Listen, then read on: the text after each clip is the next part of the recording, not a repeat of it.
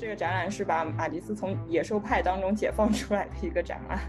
看起来是很简单的作品，但是实际上进一步呃了解之后，就发现它背后有非常多的这种构思啊，包括它的这种很内敛的气质都蕴含在它这个作品上面，就是有点像是一个慢镜头。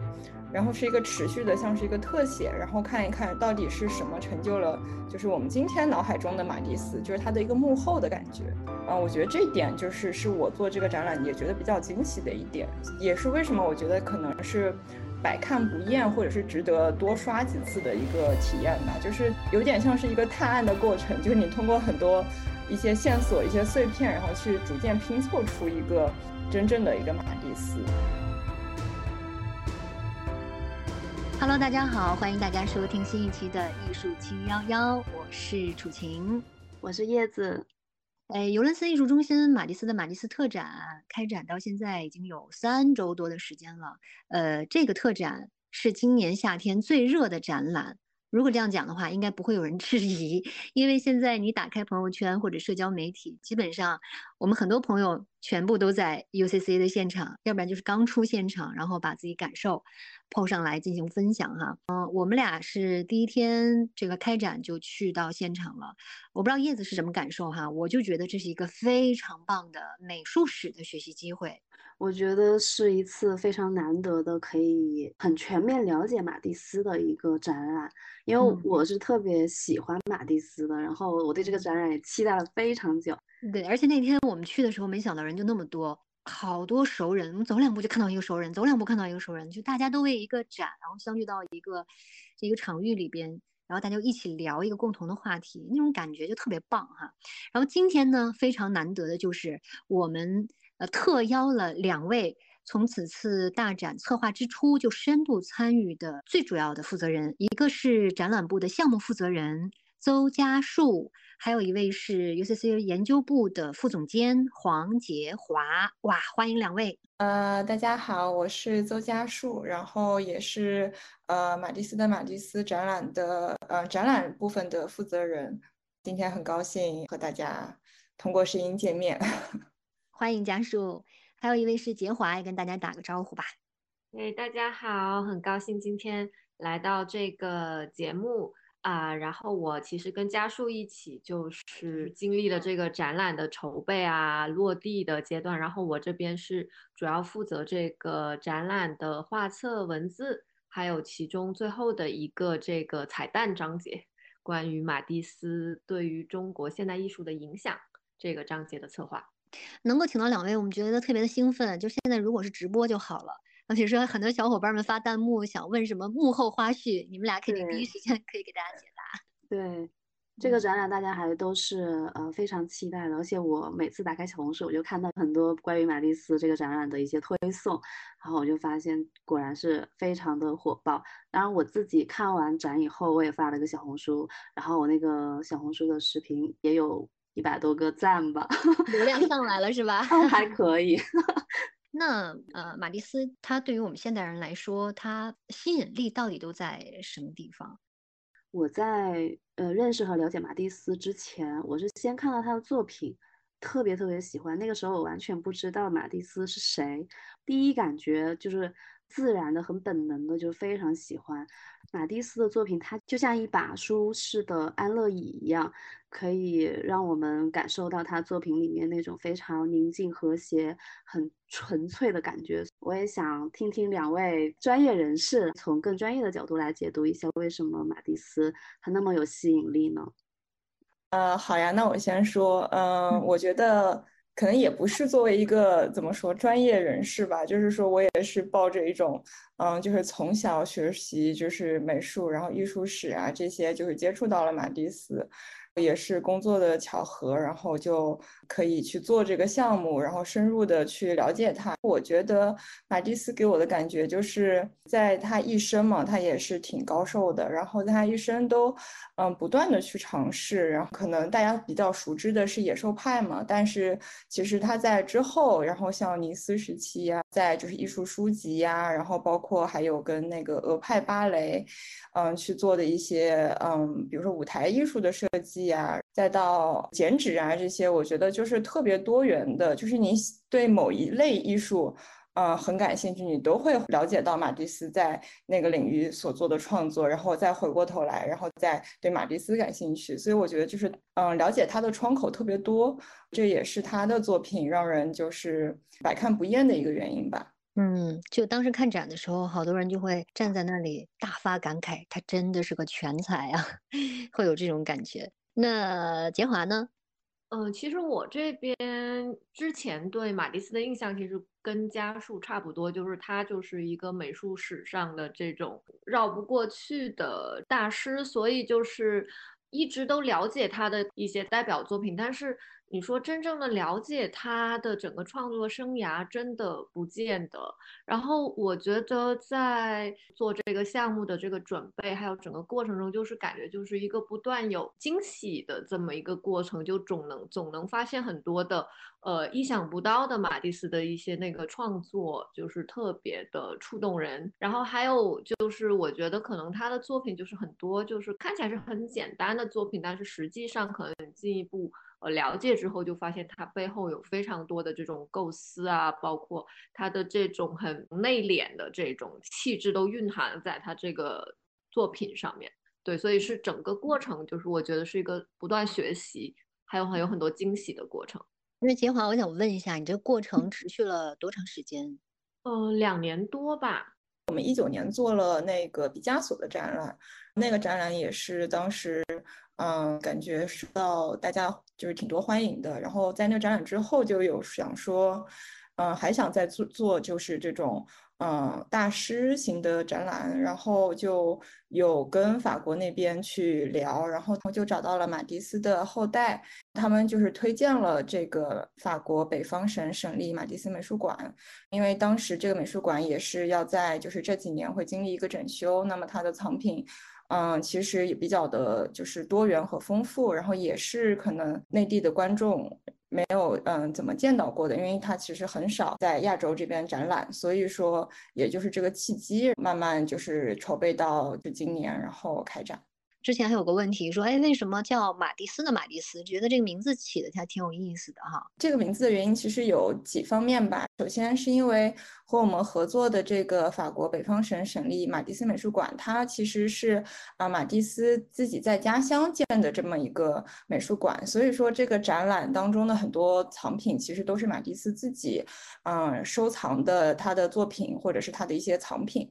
呃，这个美术馆其实是跟马蒂斯的联系非常的紧密。当时在一九五二年开馆的时候，马蒂斯也亲自的，就是去决定了很多就是场馆当中的就是作品的放置啊等等。所以说这次我们的这个展览也是啊部分借鉴了他当时在以前的这个馆内的这个摆放的一些顺序。还有一方面的话，其实就是在我们的文字上。如果大家来展厅里面仔细看过的话，其实会发现，在每一个章节的文字的开头都会有一小段是马蒂斯自己说的话。然后我们其实也是想让，就是啊，马蒂斯他是亲自讲述他的整个艺术生涯的这么一个概念吧。所以说，也有在设计上去做了一个小小的。嗯，设计吧，就是说，所有啊，马蒂斯自己说的话都是蓝颜色的，然后其他人的话是用黑颜色的字来表示的，这可能也是一点。那另外的话，还有就是一进来的展厅的话，其实就能看到有啊，马蒂斯在画画的一个小视频，然后其实那个也是想希望大家就是一进来就是由马蒂斯亲自带领大家去走完整个他的这个艺术的脉络，所以说这个展览的名字是叫马蒂斯的马蒂斯。哦，对，而且其实这个美术馆就是大家也知道，就是其实马蒂斯不止在北方有这样一个美术馆，在南方尼斯也有，但是这个美术馆确实是马蒂斯生前唯一一个他建立的这么样的一个美术馆，所以还是有比较特殊的意义吧。然后也是他的家乡。所以一进到那个展馆，然后主题墙的主题海报也选了他的自画像，是不是这个寓意？呃，也有一点点说来我带着你们看展那种感觉。嗯，对对对，就是嗯，主题海报是自画像，然后包括一进去的左手边也是一个马蒂斯正在就是画作画的一个历史图片。对，其实多方面吧，都是希望就是这个故事是由艺术家亲自就是带领大家，然后会觉得就是更亲近一些。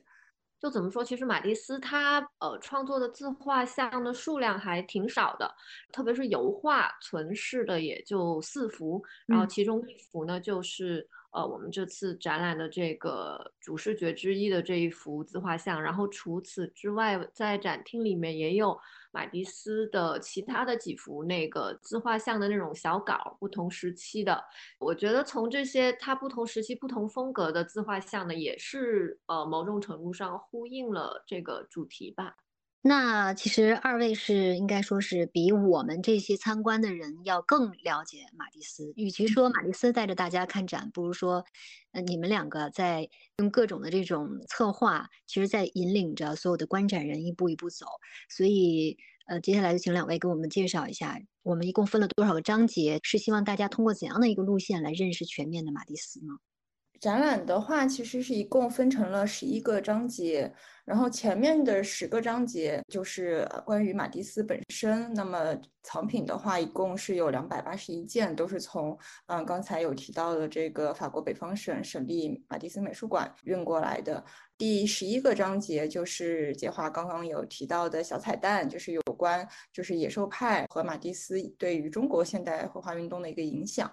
啊，所以说整体展览的话是包含了三百多件作品，然后媒介其实也非常的丰富，除了就是像油画，然后素描，啊，水彩、版画等等以外，可能还有一些非常规的，像是比如说啊，马蒂斯的这个调色板，马蒂斯自己戴的帽子、小提琴，然后还有他收藏的一些织物。因为我们也知道，就是织物启发了很多马蒂斯之后的创作，所以有一些他收集的一些织物，他设计的织物，包括还有他制作的一些艺术书籍的，就是真的是书，呃，也会在展厅当中看到。所以说，其实媒介非常的丰富。整体从这个结构上来看的话，其实是大部分是以呃时间线为线索，然后也穿插了一些主题性的一些章节。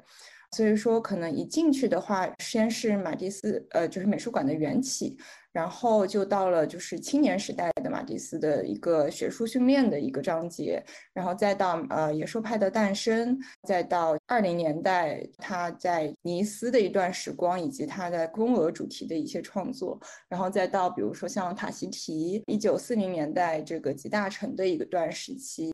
最后再到像剪纸。它和织物，然后以及它和呃艺术出版这样子的一个脉络，整体是以主题性的呃一个线索，但是还是也有一些，比如说他到呃人生的就是晚年阶段，他的一些大的一些项目，像是像旺斯礼拜堂这样的章节，就是以主题性的去进行呈现的。这么听上去，其实这个展览挺大而全的。那所以从杰华那来讲，我在想你的工作量是不是非常大？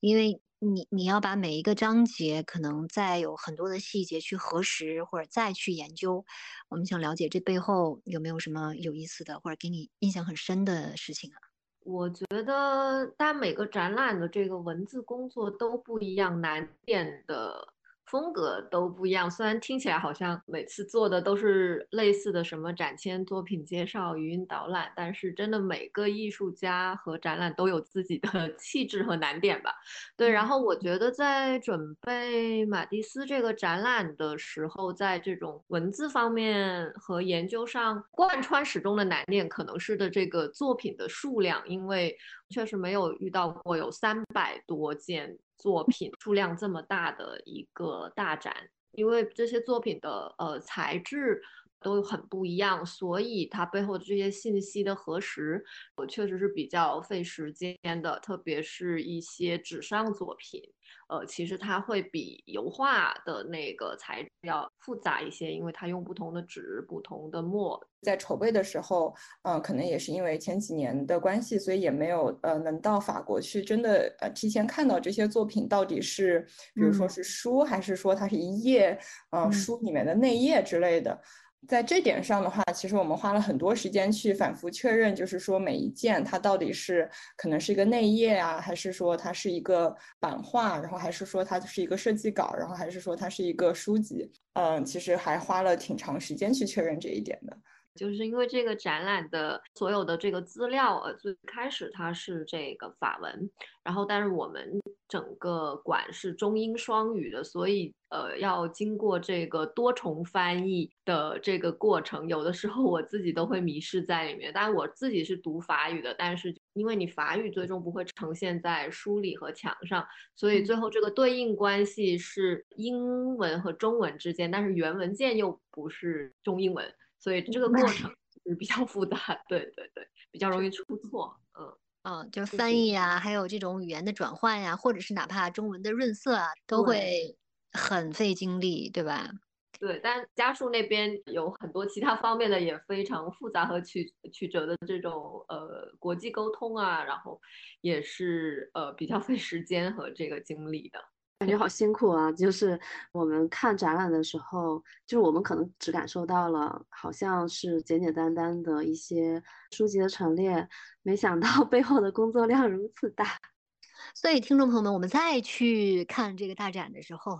一定要好好看看这些文字啊，中英的、双语的都要嗯 仔细的浏览一下，因为其实这是我们杰华和很多部门小伙伴还有家属他们一起努力的呈现。嗯，我觉得现在观众还就是真的读的挺挺认真的。嗯，对，就是经常可能有的时候会就是少一个什么小标点啊，就是可能是嗯在刻字的当当中可能稍微漏了一个，然后都会有观众细心的指出，然后我觉得特别好，就是有一种自己工作被看见的感觉。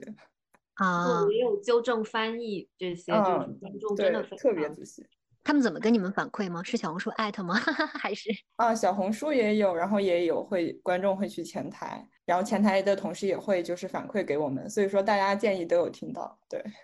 嗯，对对，因为我们那个前台除了负责这些票务之外，还有就是这个观众体验嘛，所以他们会第一线的收到很多反馈啊。嗯，听完两位介绍展览背后的这些故事，然后我就很想再去刷一遍。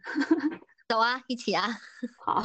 然后我还想问一下，就是这个展，我很早很早以前就开始关注到，呃，UCCA 要推出马蒂斯的大展，然后我一直都在很期待这个展览，呃，但是说实在的，我去看这个展之后，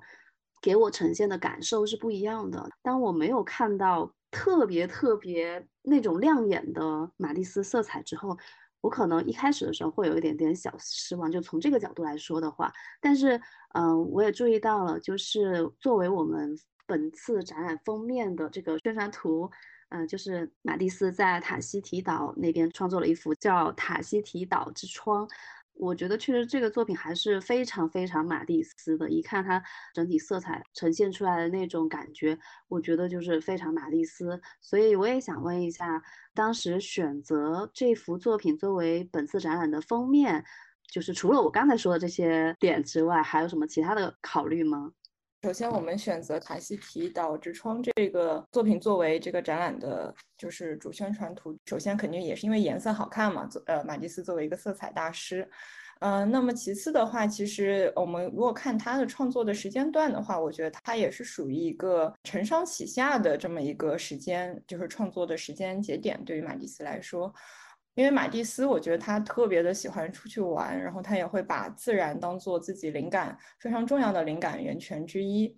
如果放到现在的话，我觉得他可能是一个就是旅游博主，博主，对对对，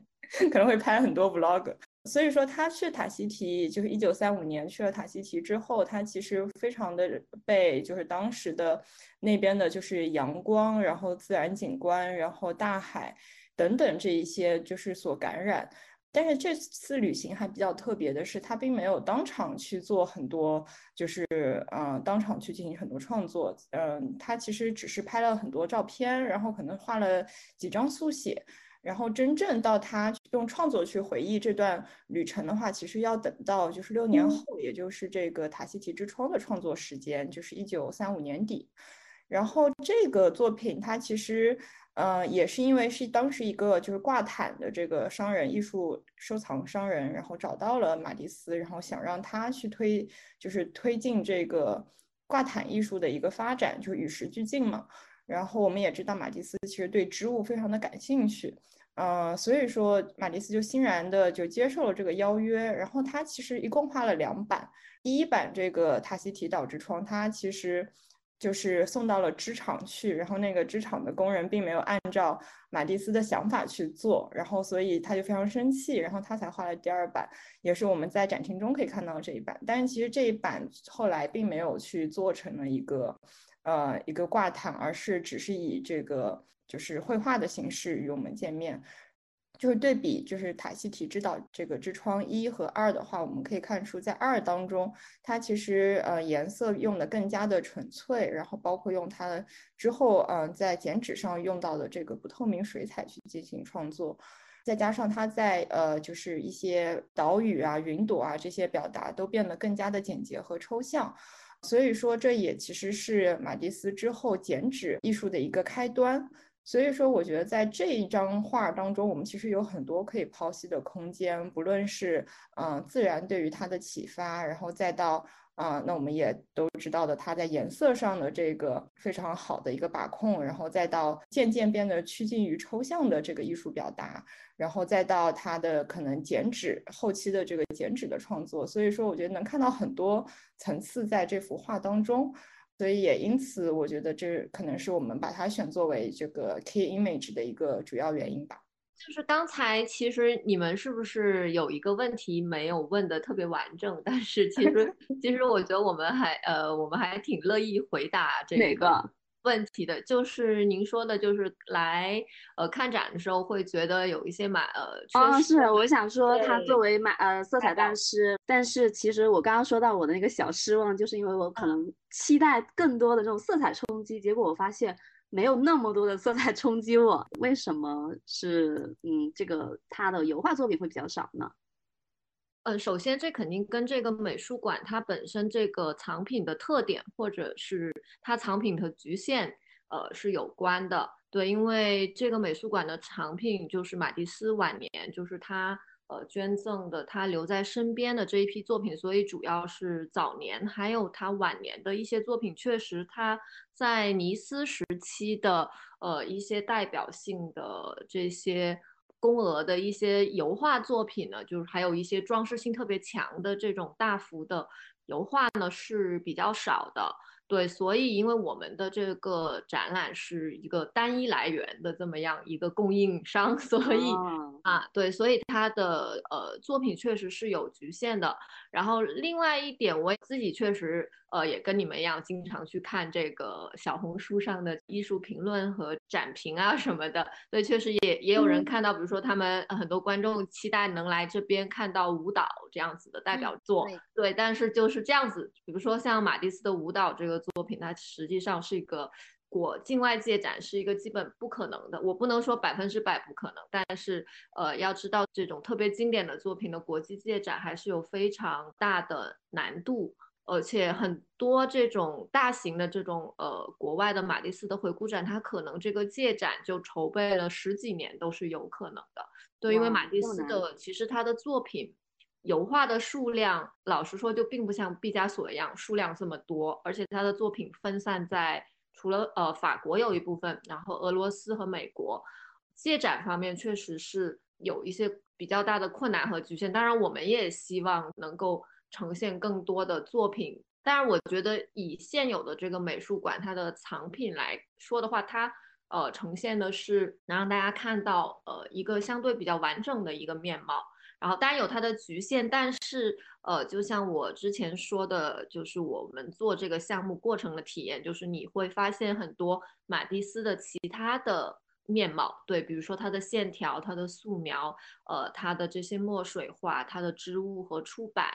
对于很多观众的期待，确实我们也能理解有这个失望吧。要不加树叶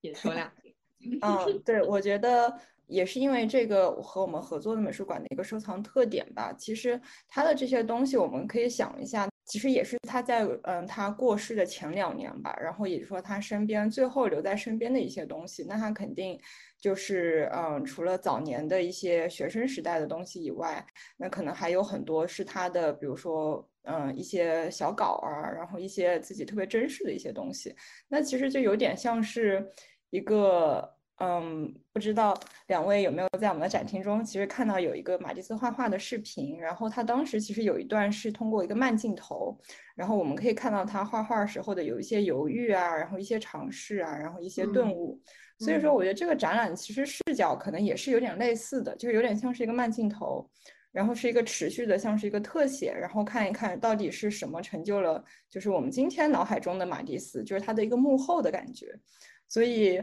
啊，我觉得这一点就是是我做这个展览也觉得比较惊喜的一点，也是为什么我觉得可能是百看不厌，或者是值得多刷几次的一个体验吧。就是有点像是一个探案的过程，就是你通过很多一些线索、一些碎片，然后去逐渐拼凑出一个真正的一个马蒂斯。我也经常跟杰华说，就这个展览是把马蒂斯从野兽派当中解放出来的一个展览。哎，真的是这样子。我其实看完了以后，虽然我刚刚说 在色彩上有点小遗憾，但是的确也是能够，嗯，让我看到那么丰富立体的马蒂斯，我也觉得是有小惊喜的。然后还有就是，就是有一幅作品叫《阳光透过窗格照进室内》，这幅画我觉得特别有意思，因为它的右下角不是有一个女人，她躺在这个。椅子上，但是他并没有给它上颜色嘛。然后我看到旁边的那个解说词是马蒂斯自己说的，就是就是希望这幅画的拥有者永远都不要把这个人呃给涂上颜色。我觉得挺有意思的。我也想问一下你们，就是我们可以怎么更好的去理解他的这些作品？这几幅油画都是他四十年代的作品，他这个时期的作品，呃，就是还是就是。越来越趋于概括和简练，也出现了比较多的这个呃留白的技法。对，所以你你你你也可以在同展厅能够看到他同时期创创作了很多呃这些墨水的肖像，然后是非常的就是一笔勾勒，然后非常的传神。所以看这几幅作品，我觉得可以放在呃他当时的这个创作的背景之下。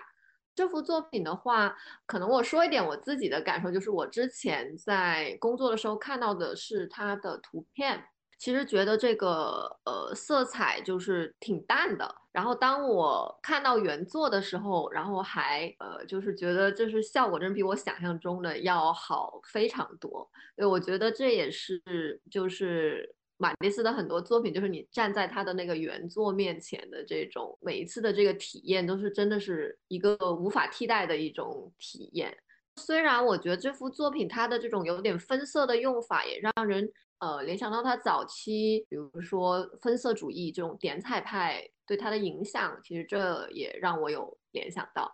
嗯，其他的话。这幅作品的话，可能比较有意思的也是这个阿拉贡给他写了一个特别长的作品的评论，去赞扬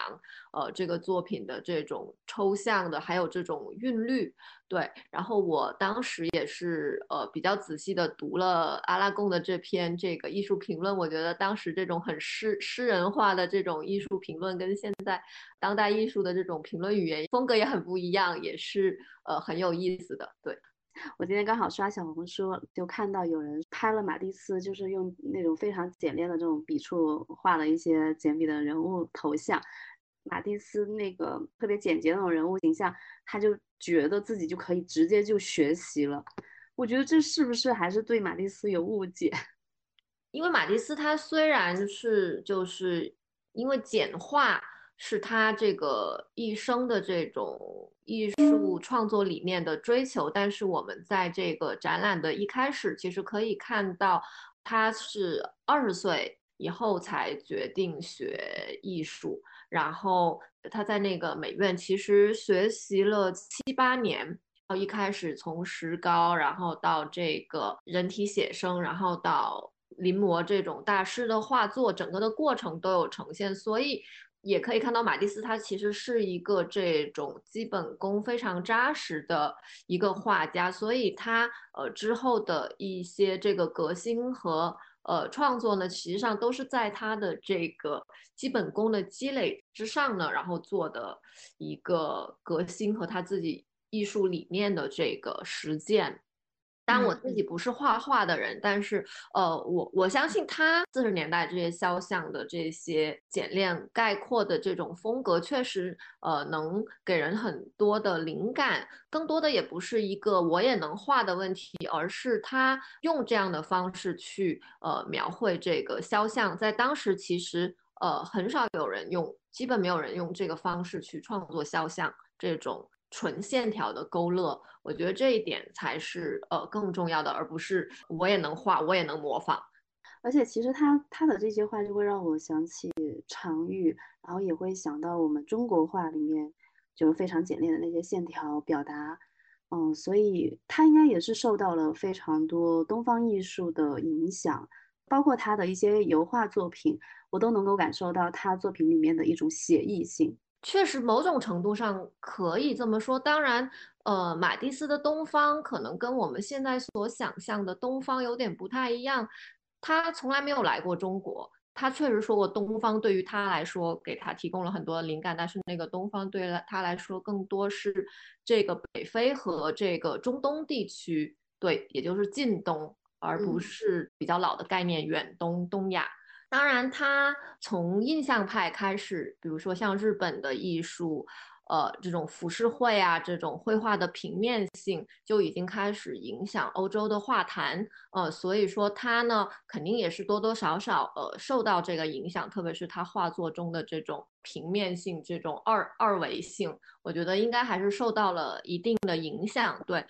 写意的概念的话，我觉得也是因为野兽派其实它也是一种。表现主义的，就是去表达这个呃情感。马蒂斯又是追求这种简单化的这一种呃风格，所以它有一定的共鸣吧。但是我觉得从线条上来说，当然它这些墨水画确实跟很多中国的这种笔墨有一点相似，但是我觉得也要注意到一点，它的这个墨呢，其实是因为中国的这。呃，水墨讲究的是这个笔法嘛，有这个运笔是非常重要的，而不只是这个墨本身这个材质。但是对于马蒂斯来说，他的这些简笔画里面更多是一种曲线，贯穿在他创作中的这种阿拉伯曲线的这种线条，这也呼应了他对这个呃北非和中东的这些文化的这些兴趣。对，我觉得我只想补充。一点点吧，就是的确，马蒂斯他也有收藏一些，比如说他家里面有一个就是中文的一个牌匾，然后可能大家会在很多就是马蒂斯的历史照片当中可以看到，然后包括他也收藏可能中国的这个袍子呀，然后什么布料啊，我们在展厅中也能看到这些，嗯，所以说他也会说，嗯，中国的艺术可能启发了他很多，但是，嗯，的确就是因为他当时并没有直接的来到中国。据我所知，在记载中没有看到他有可能直接的和就是中国人在法国进行接触或怎样。值得关注一点就是他接收到的这些信息，可能更多的是通过了很多手的一个译介，再到他那儿。然后他也说，比如说他觉得，嗯，画一棵树，嗯，要像说中国人一样画树，你要感觉到它的生长或者是怎样。我觉得更多的是他从他了解到的。嗯，所谓的这个东方主义，或者是所谓的这个中国文化当中，找到了它可以用作为灵感的东西，然后去运用到自己的创作之上。我觉得更多的是这一点，就是他山之石，然后他把它用在自己的真正的这个创作理念里面，只不过说最后呈现出来的。呃，作品可能，比如说像我们 中国人的话，我作为一个中国观众，我看到他的作品，我会能够感受到一些一种很自然的那种力量。呃，画面给你的感觉就是最诚实的一种感觉，对吧？所以我觉得。我们肯定是从这个艺术史的角度出发，那么如果没有文献去呃特别的去支持、去考证的话，我确实呃不敢去说马蒂斯的那些简笔墨水画是直接受到了中国水墨的影响。当然，就就像那个家树刚才说的这种呃转译呀，还有这种当时的这个背景，因为当时巴黎是文化之都、艺术之都，所以非常多的艺术家去到巴黎，也有不同的。这种中日各种艺术的展览会，但是就是我们确实比较呃希望强调的是，它的东方可能跟我们现在所呃想象的东方还是应该是不一样的。对对对，当然就是嗯，也能联系到就是当中国的艺术家在二十到四十年代。呃，他们看到马蒂斯的画作，他们也有同样的这种感触，然后这些这些倒是可以在很多的文献中可以找到。他们把呃二十二十年代民国期间的很多艺术家，呃，他们看到马蒂斯的画作，他们就会把它，比如说跟石涛的作品，呃，或者八大山人的这些文人画，呃，相呼应，然后从中去找到这个灵感。这个确实是。所以在这个展览的第十一章最后那个章节，就是有特别强调马蒂斯他的作品对中国现代艺术的一个影响，对吧？我们也可以来 具体介绍一下这个章节。哎，好那个章节很精彩，就是有刘海粟啊，然后徐悲鸿啊，还有关良啊，就是在西方现代主义潮流兴起之后，感觉好像对自己也有一些影响，啊甚至引出了一些讨论。这个是咱们后加的部分，对不对？对对，其实呃，当时策划这个部分源流的话，其实也可以回到毕加索的展览。其实毕加索展览时候，那个时候我就在了。其实当时我们就已经在考虑办这样的现代主义大师展呢。我们的一个在地性的回应是什么？呃，所以当时呢，其实我们是在画册里面呃邀请了央美的呃一位教授，叫那个吴雪山。呃，他写了一篇关于毕加索在中国的接受史，但当时呢，嗯，没有没有这个准备去做一个专门的这个呈现。那么到了马蒂斯的展览的时候呢，就是因为时间稍微比较充裕一些，所以呢，我们就能够去做这样一个实体的，呃呃，以文献还有这个作品为主的去。嗯，展示马蒂斯呃对中国的这个影响。当然，我们主要集中在这个民国期间，二十到四十年代，因为也是考虑到，就是确实很多的可能普通观众呃不太了解这一段呃中国现代绘画运动的历史，所以也是一个呃比较好的机会去展现这个传播的这个过程，然后其中的一些关键人物，还有争议以及传承吧。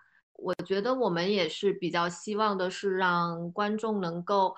就怎么说，不是马蒂斯或者野兽主义，它不只是一个在西方美术馆里或者艺术史经典的这么样的一个历史性的这样一个艺术时刻吧，而是在中国有实实在在的回应的这么样的呃一个艺术运动。对，所以这个呃是我们的初衷。嗯，所以我想，是不是以后未来 UCC 再做一些呃现当代艺术大师的展览的时候，可能最后一个章节都会是有一个在地性的回应，会吗？会这样这个确实也看具体展览的内容。和风格吧，因为其实我们同期在上海也有一个现代艺术的展览，呃，博古瑞的这个收藏展，但是那个我们就呃没有做这样子的回应，所以我觉得还是看呃具体的议题吧。我还想问呃家树一个问题，就是因为刚才我们聊了这么多哈，我们发现其实在整个的这个策划和筹备过程当中，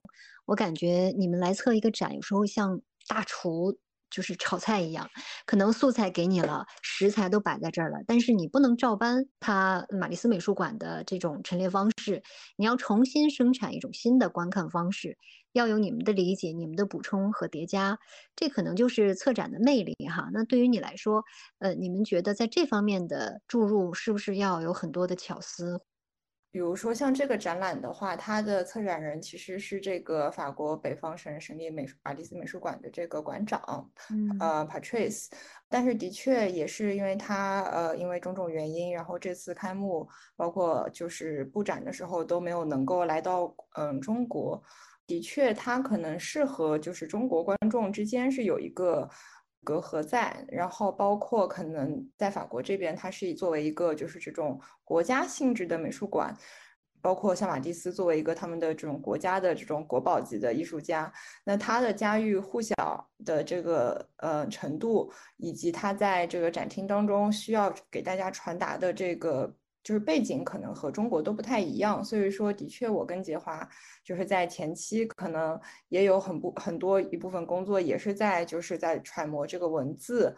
包括像这位嗯策展人他的文字其实更是那种比较娓娓道来的这种感觉，有点像是在讲故事，很引人入胜的这种。但是可能会跟就是其他我们做的 UCCA 的展览的这个那文字的 house style 有点区别。嗯，所以说可能我跟杰华就是。有在添加一部分，就是我们觉得，嗯，可能比较重要的内容，比如说可能有一些提到的，在展览中没有展到的，或者是大家不那么熟悉的作品，可能会补充一些内容吧。就是可能大家对于，特别是像艺术书那一章，我记得我们补充了很多，可能也是一些简短的介绍吧，但是可能会给观众一个就是背景知识的一个补充。嗯，对，而且我们比如说在那个开始的章节，就是马蒂斯学习学画期间的那个，我们也增加了一些关于呃当时的艺术背景的一些介绍，比如说学院派、呃印象派、什么后印象派，还有他们当时野兽派可能受到这个梵高的影响什么的。对于可能法国的策展人来说，他们可能会觉得不需要去。呃，介绍这个事情，但是我觉得对于中国的观众来说，有一个这个背景还是比较重要的。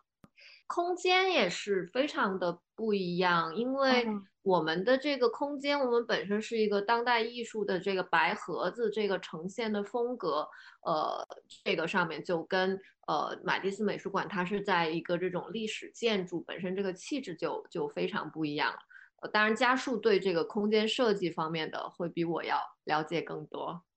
嗯，就是在空间设计这边的话，其实这次展览我们是请到了，也是一个马法国的这个设计师 Pascal，然后他其实跟嗯蓬皮杜也有很多的合作。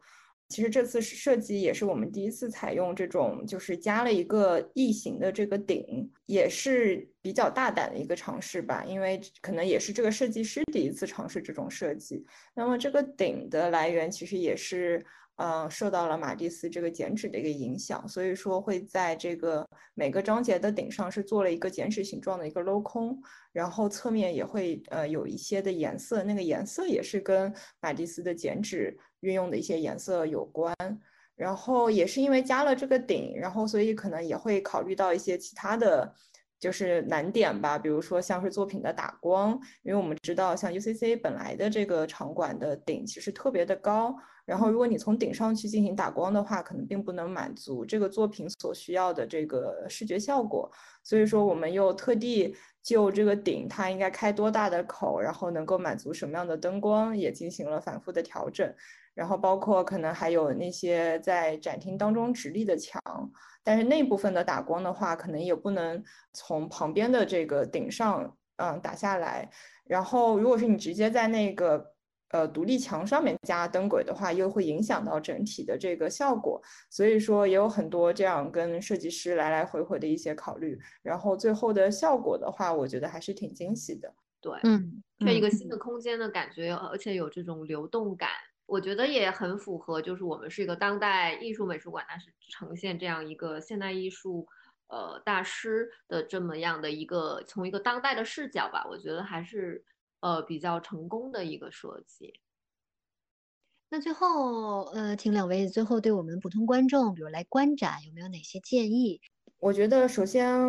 展厅里面真的非常的冷，所以希望观众们 就是来观展的时候，对，真的要多穿一点。因为如果是就感觉太特别冷的话，其实也没有办法好好欣赏作品。所以我觉得这点还挺重要的。然后其次的话，就是因为展品就真的特别的多，然后其实。包括杰华的，就是文字工作量其实都特别的多，所以，嗯，展厅当中有很多就是作品介绍什么的，其实当中，嗯，都是我们反复就是有反复讨论过，所以说如果时间充裕的话，可以就是都仔细读一读，然后还有像我们也有这个语音导览，所以。啊，语音导览的信息又跟这个文字上其实又是一个补充，嗯，所以说语音导览的话也可以嗯看一看，而是我觉得可能打开心胸，然后去完全的接受一个嗯比较完整的这样子的一个马蒂斯的创作生涯，我觉得这点可能也比较的重要。还有的话就是，的确我们在展厅当中其实是有很多这个半透明的这个